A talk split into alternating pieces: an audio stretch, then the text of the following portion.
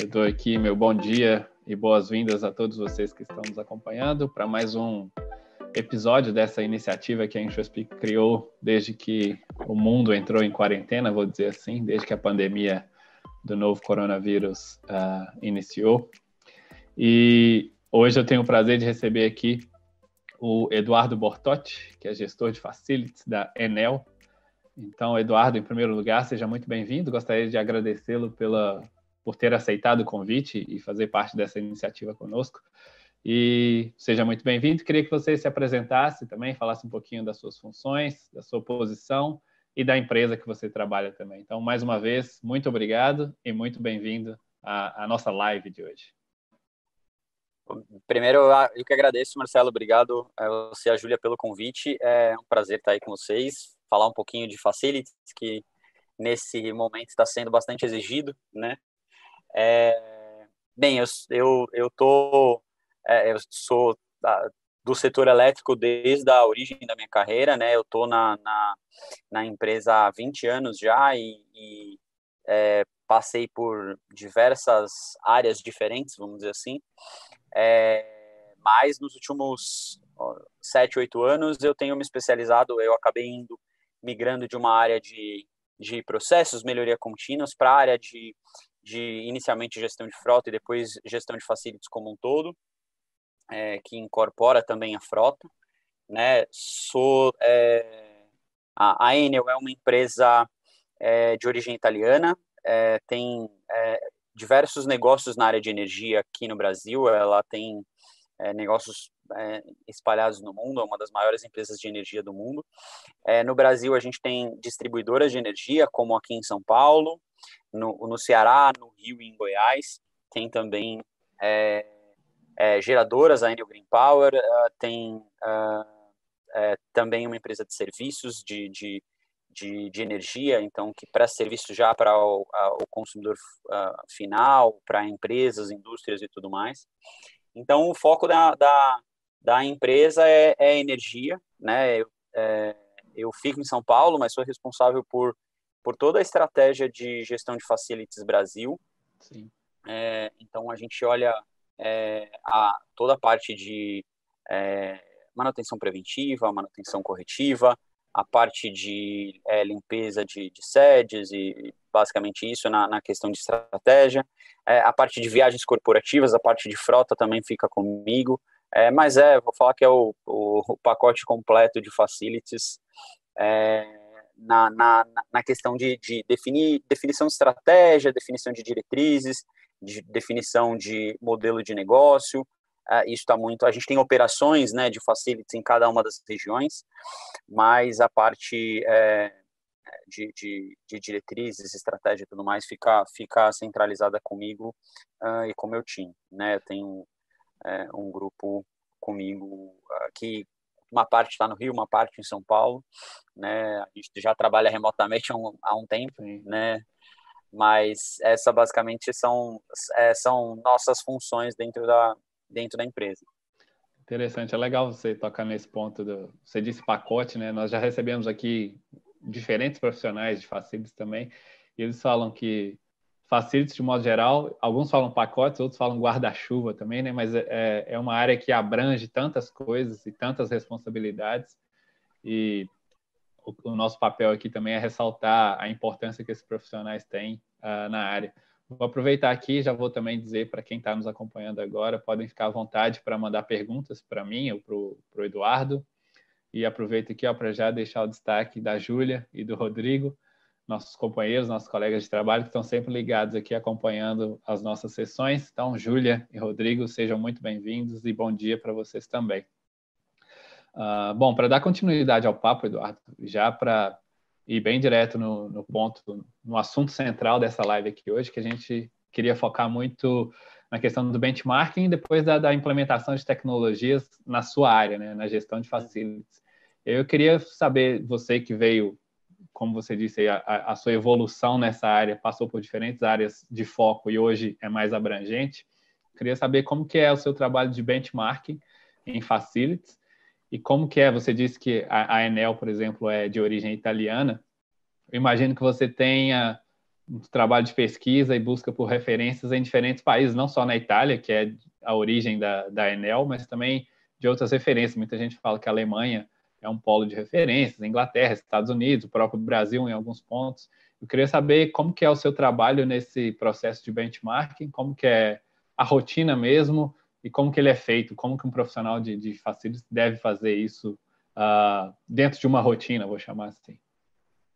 A, a gente tem, é, a gente, a gente tem a minha área e especificamente quando a gente olha, a gente está um pouco é, distante às vezes da operação e acho que a estrutura, a nossa estrutura distante eu digo é, não é, só fisicamente, né? Mas a gente é, é, foi pensada em uma área para ser para justamente buscar coisas novas e a gente trazer dentro do processo, né? E aí como a gente tem que definir estratégia, tem que definir diretrizes e praticamente as as implementações, os projetos novos ah, surgem todo dentro da minha da minha área, a gente acaba tendo que fazer muito isso, né? Uma das coisas que a gente faz, a gente praticamente participa de é, é, a, a, gente tem meta de fórum para participar, né? Meta, meu time hum. tem lá é, um compromisso de participar de evento, de fóruns e, e, grupos de discussões. A gente, a gente se colocou até praticamente como uma meta, porque é, a gente precisa olhar o que está em tendência, né? A gente precisa ter ideia da, da, daquilo que a gente tem de tendência. A gente tem sim diretrizes que vêm é, da Itália, até às vezes alguma implementação de sistema é, vem já de forma é, corporativa, né? E a gente tem que só lá, como a gente fala, tropicalizar, né? É, adaptar os negócios uh, e, e a, a, realidade no Brasil, que é bastante é, diferente às vezes. É, mas a gente procura sempre estar é, tá ligado, assim, é, em, em, grupos diferentes, principalmente, né? A, já tem um, é, algumas, é, algumas pessoas que para mim são, são referência, algumas empresas que são referência é, na área, é, e, e, nessa criação, nessa questão de, de, participar de eventos, você acaba tendo um, um é, aumentando significativamente o, o, networking. E aí a minha visão, né, é, é, é fazer o tete a tete, é conversar, é ir, é ir no lugar, é assim, eu falo que eu sou muito é, como que é São Tomé que fala, né, que só acredita vendo. Então, é, todo projeto que eu vejo, toda ideia nova, eu vou lá, eu quero saber, eu quero sentir, eu, eu como como eu falei, eu sou de origem de melhoria contínua, né? Então, eu fiquei muito tempo tocando projeto de melhoria em que você tem que pôr, a, é, você não pode só liderar um grupo, você tem que pôr a mão na massa e você tem que ir lá. Então, eu sou uma das pessoas é, que gosto disso e gosto de investigar as coisas. É, então, para mim, é, é, muito importante ter esse contato e saber realmente como funciona, né? Às vezes a gente vê em, a gente vê palestras, a gente vê eventos em que tudo parece funcionar tão bem, né? E na realidade acaba sendo um pouquinho diferente. Então, eu, eu sou que eu gosto de ver ali no, no, no PowerPoint, mas para ter certeza de que aquilo vai funcionar, eu gosto de ir no local, eu gosto de falar com as pessoas, não só de falar com a pessoa do projeto, mas falar com os clientes dessa pessoa. Então um, é, busco muita referência nisso. A gente fez, é, a gente já fez conversas com, com, com pessoas de diversas regiões diferentes, né? Você falou aí da Alemanha, da Inglaterra, é, mas é, há duas semanas atrás eu estava com o pessoal da Romênia, é, que, que também é, é, tem, tem gente no grupo. A, gente tem fóruns regionais da América Latina que que já é, é grupo do WhatsApp, vamos dizer assim, né? De, oh, pô, apareceu esse, esse problema aqui, como é que vocês estão tratando aí? Tá? Então a gente tem, tem que estar sempre ligado, é, porque é um mercado bastante dinâmico. Eu falo que é um mercado que é, vem se profissionalizando muito nos últimos anos. A gente, a gente tinha muita no, no, no passado, a gente via muito a, uma área como marginalizada, vamos dizer assim, né? De, de, de ter é, de não, não se colocar relevância nas pessoas, na qualidade de profissional que estava dedicado a essas áreas, mas eu falo que esses profissionais foram transformando o mundo, né? É, porque eles foram se especializando e eles foram dando relevância para o tema, e eu falo que eu já peguei uma onda em ascendência, né? Não, na, não no momento em que eu assumi a minha empresa estava em ascendência, não, o mercado já estava em ascendência, é, a gente tinha um pro, problemas muito sérios na área de facilities, então foi por isso que eu migrei de melhoria contínua para facilities. É, mas o mercado já estava numa evolução e aí a, a, as empresas já estavam olhando, cara, um dos principais custos estão aqui nessa, né, o top custo da, da empresa, um dos tops estão aqui nessa área. Então eu preciso colocar especialização aqui, eu preciso colocar preciso investir em tecnologia, preciso investir em, em, em qualificação das pessoas, né, é, em formar realmente uma área forte de facilities para ter realmente é, para ter realmente o benefício, né, ter, ter realmente savings, ter realmente é, eficiência nessa área. Sim. E a gente vem, vem buscando isso é, desde então. Sim. Ainda nesse ponto, um pouquinho do benchmarking, até busca por, por referências e, e novidades, uh, eu não sou da área de facilities, mas sou da área de marketing, também tenho que ficar ligado nessas coisas, tendências e novidades que aparecem, mas também eu vejo em muitos materiais, muitas pesquisas feitas, que tem muita coisa que é assim, intangível. Uh, por exemplo, algum tempo atrás houve-se uma conversa de que realidade aumentada ia ser o buzz e o mais aplicado para 2019 e 20 e se olhar hoje em termos práticos, tem muita pouca coisa uh, aplicada ou direcionada para isso em marketing. E aí uh, a gente vê muitos desses materiais que, de certa forma, atraem o interesse mais para a gente ler e estudar e tudo mais, mas na hora de colocar na prática mesmo, a gente desconsidera muita coisa. Na área de facilities, você disse que gosta de, de ver, é quase o São Tomé, você gosta de ver, ver para crer.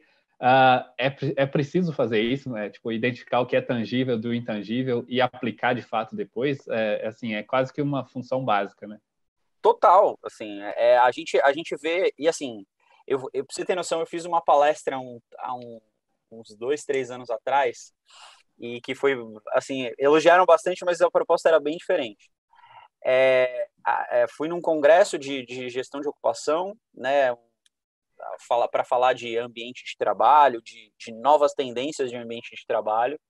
E lá tinham dois, duas empresas é, fortes falando da mudança que eles fizeram de migrar é, para open space, de migrar para é, para é, ambientes com, com salas é, diversificadas, em ambientes diversificados, ambientes colaborativos e tudo mais.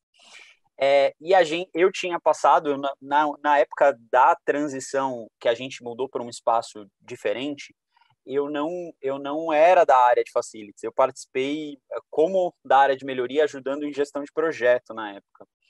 É, mas é, eu, eu fui palestrar nesse evento já como gestor de facilities e, e todo mundo lá falando como fez, ó, ó o sucesso que foi assim, eu fui falar dos nossos fracassos, né? Eu falei assim, ó, o que não fazer na gestão de espaço, né?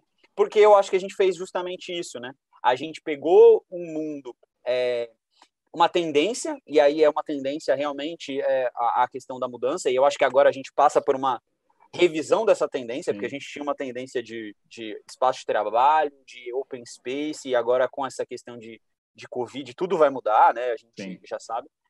Mas é, a gente pegou essa tendência, a gente não entendeu a cultura da empresa, a gente, né, na época era uma outra empresa, a gente não era da, é, do grupo Enel ainda, mas era uma é, a cultura era de uma de uma pós-estatal, vamos falar assim, de uma empresa mais rígida na questão dos, do, da, da cultura, e a gente quis mudar para um ambiente completamente é, é, novo, né? E fez, acho que essa mudança foi muito abrupta e a gente, a gente esqueceu de avaliar aquilo que era tangível da nossa parte, né? É, aquilo que era tangível para a gente. E, e, é, e, é, isso, né? a gente não pode olhar para a tendência, não pode olhar para essas é, novidades e achar que 100% delas vão ser é, factíveis no nosso ambiente. Se a gente não analisa a nossa cultura, se a gente não analisa é, qual que é a, a, visão dos nossos profissionais ou o modelo de negócio que a gente tem, é, não adianta estar implementando todas as tendências, né? A gente tem que olhar aquelas que se adaptam a, a, a nós. Exato. Isso é fato. Mas é uma das coisas que a gente também não pode ter medo, né? Eu acho que a gente tem que ter muita é, muita análise de, do problema, muita análise da, da, das mudanças que vão ser feitas é, e, e a, à medida que, que é, a gente tem aderência, a gente tem que, tem que mudar. Isso, isso eu acredito muito. Sim, eu já aproveito e emendo mais uma pergunta, então, a partir do momento que você, enfim, identificou ali, identificou uma tendência, a possibilidade de, de, de trazê-la e implementar, como que é o processo de implementação dessa tecnologia, até porque envolve capacitação, treinamento, uh, aderência à nova tecnologia, o que seja. Então, como é o processo, por exemplo, se você vai implementar um software, uma plataforma de gestão ou novas fontes renováveis de energia, enfim, como que é do ponto zero à solução implementada, como que acontece esse processo dentro de, de uma facility, por exemplo?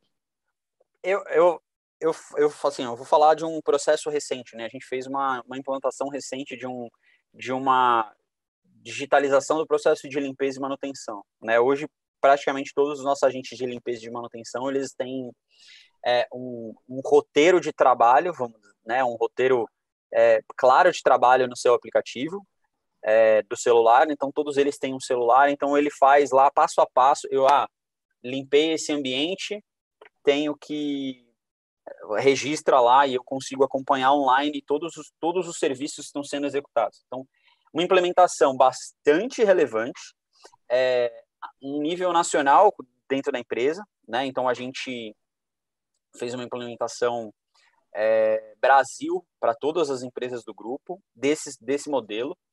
É, e aí eu falo que a, a, principal, o principal fator aqui é, é, o planejamento, né? A gente tem que gastar é, maior parte do tempo é, identificando o problema e planejando a solução, né? E o resto é, se a gente fez isso bem, a solução, a implementação da solução sai tranquilo, né? Então, é, o, essa questão é, é, do, do, planejamento é muito muito forte.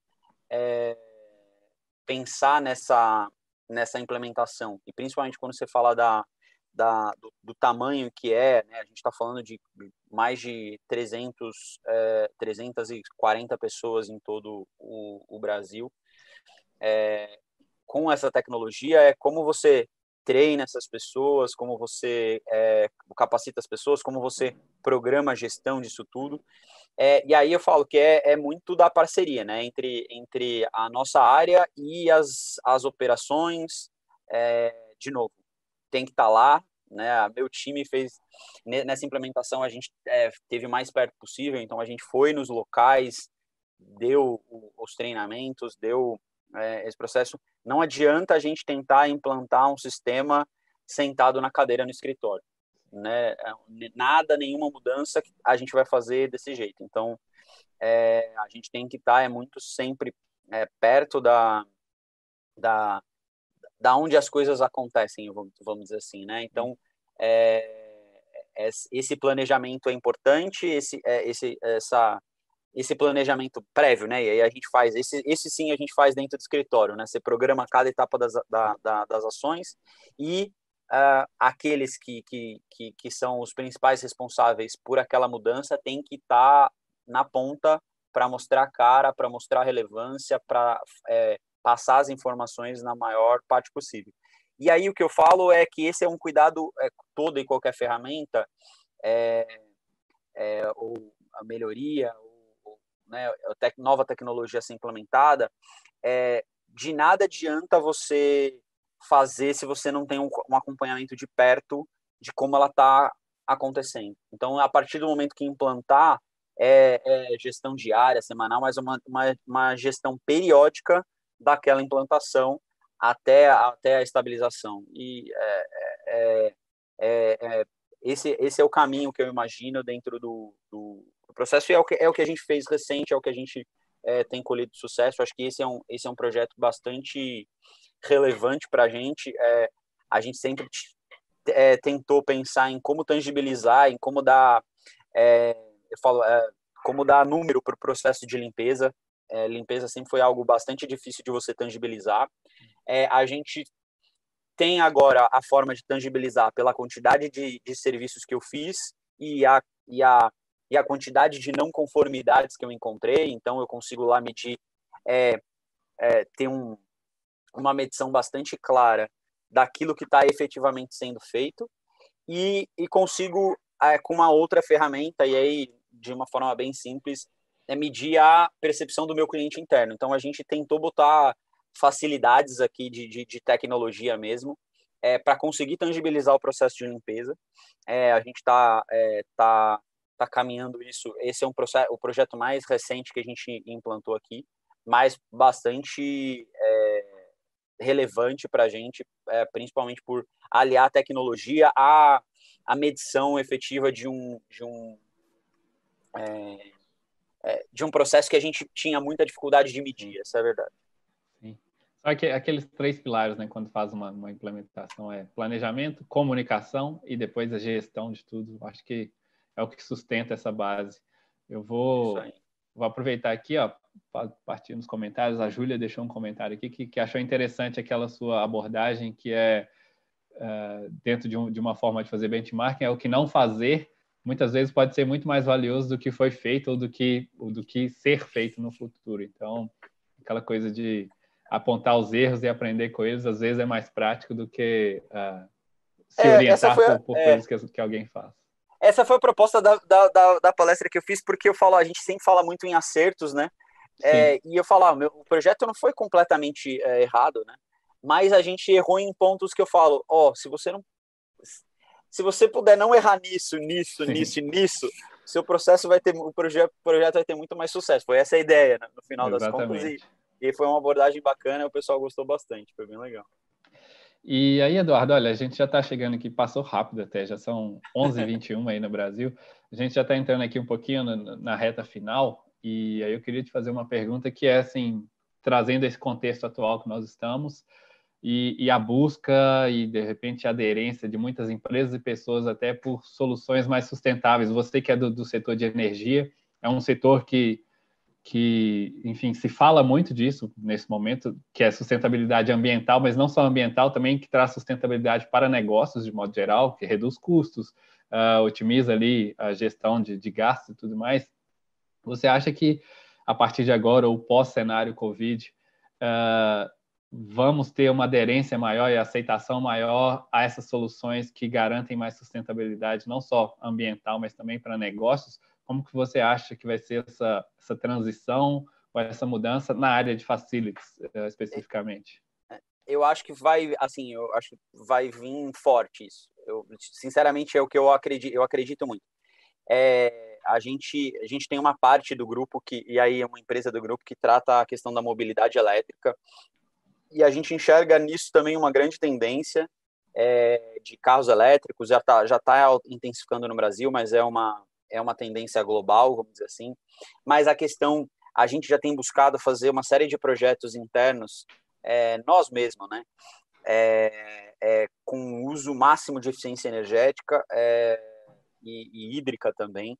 É, então a gente tem sempre, a, gente acabou de, de finalizar um, um projeto de um centro de treinamento em Cabo Frio que tem que a gente vai, vai, vai certificar green, então tem toda uma, uma, uma preocupação com relação à eficiência energética, a, a, a desde placa solar até é, telha é, translúcida que não necessita de, de iluminação né, é, artificial. Então, uma série de, de, de, coisas que a gente já vem, já vem praticando, mas que a gente enxerga como tendência, principalmente pela questão é, de sustentabilidade, a gente já, já percebe uma redução de custo bastante significativa nesses locais, né, é, tanto de água quanto de, de energia. Mas é, o que eu vejo também, teve um caso recente que eu, que eu coletei da. da eu, ouvindo um podcast, eu vi é, um relato de alguns brasileiros na China, é, já nesse momento Covid, e, e falando que em Xangai que fazia, acho que estava lá oito anos e que não lembrava de ter visto o céu azul como viu agora. Sim. Né, tipo, viu, lembrava do céu cinza, sempre cinza Sim. e tudo mais, né? A China Poluído tem a questão da poluição bastante significativa e, e, e a gente e, e, de, e, com tudo isso, com toda a paralisação, né, começou a enxergar o céu de Xangai azul e, e aí é, é, essas coisas começam a despertar nas pessoas, né? Eu acho que vai, a gente vai ter uma série de mudanças é, no, no, na questão de, de, de, de, de você olhar realmente para um futuro mais sustentável. Acho que isso vai, vai vir mais. Né? A gente já tem os, o, as, é, os objetivos de, de, é, de, sustentabilidade da, da ONU, que várias empresas estão adotando, né? os 17, é, as 17 ODS. É, que várias empresas estão adotando, é, acho que as empresas tendem a se engajar mais nisso, porque a gente está vendo que é, fazer as coisas do jeito que a gente faz não está dando certo. Né?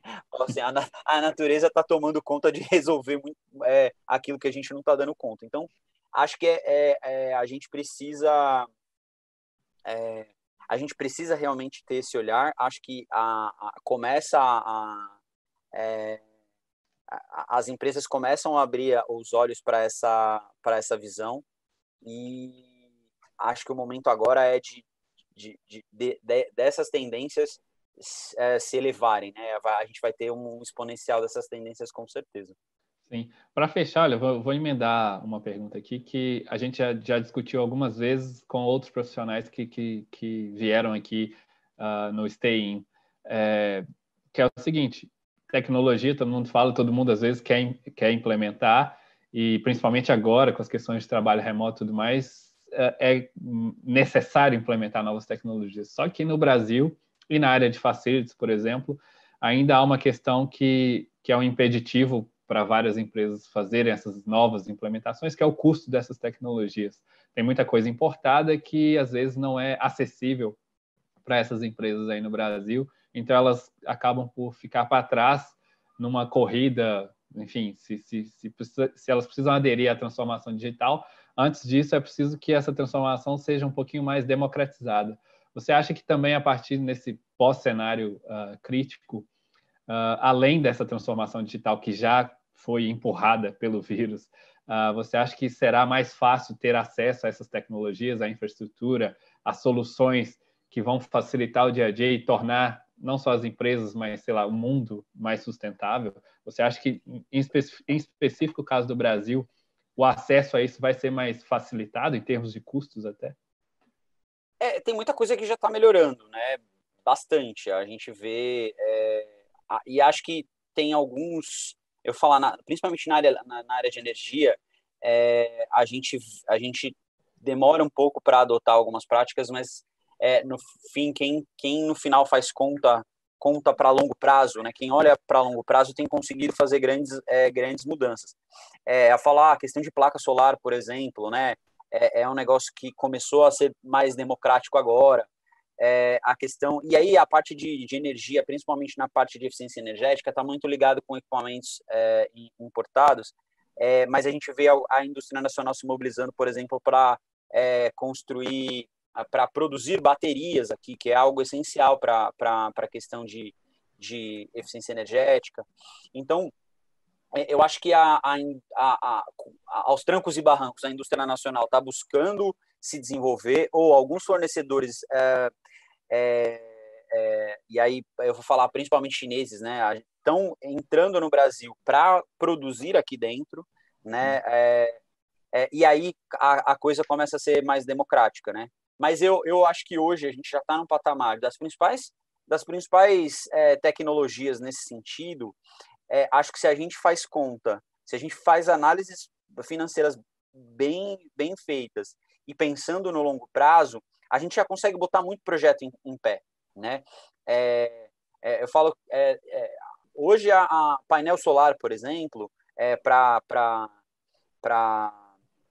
residências ou até mesmo para alguns tipos de, de, de, empresas, já é, já é realidade. Né? A gente tem o um caso, por exemplo, aqui, aqui próximo, é, onde a gente fica da, do, da sede do Mercado Livre, que está com o, o, teto inteiro é, é, com painel solar e, e, e, não é não é simplesmente porque é legal é, é bonito mostrar para o mercado não é porque dá resultado Sim. né então acho que é isso quando você faz algo é, analisa bem a questão financeira e, e dá a, visão de, de longo prazo é, acho que a gente consegue viabilizar muito o projeto mesmo nas condições difíceis que a gente tem aqui no Brasil, isso é fato. Sim, sim.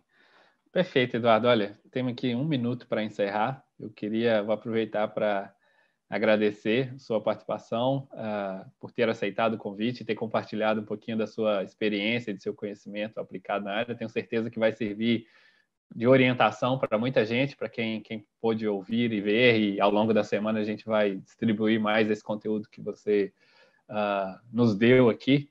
Então, mais uma vez, muito obrigado por, por ter dedicado um pouquinho do seu tempo a nós. Enfim, se quiser encerrar com deixar alguma mensagem, fica à vontade e também deixo a porta aberta aqui para que você volte mais vezes. Não, eu, eu agradeço o convite, né? Para mim é um prazer falar do, do tema. Eu gosto, é, eu falo que quando você entra nesse mundo é difícil você sair porque né, você acaba se, se apaixonando pelo tema.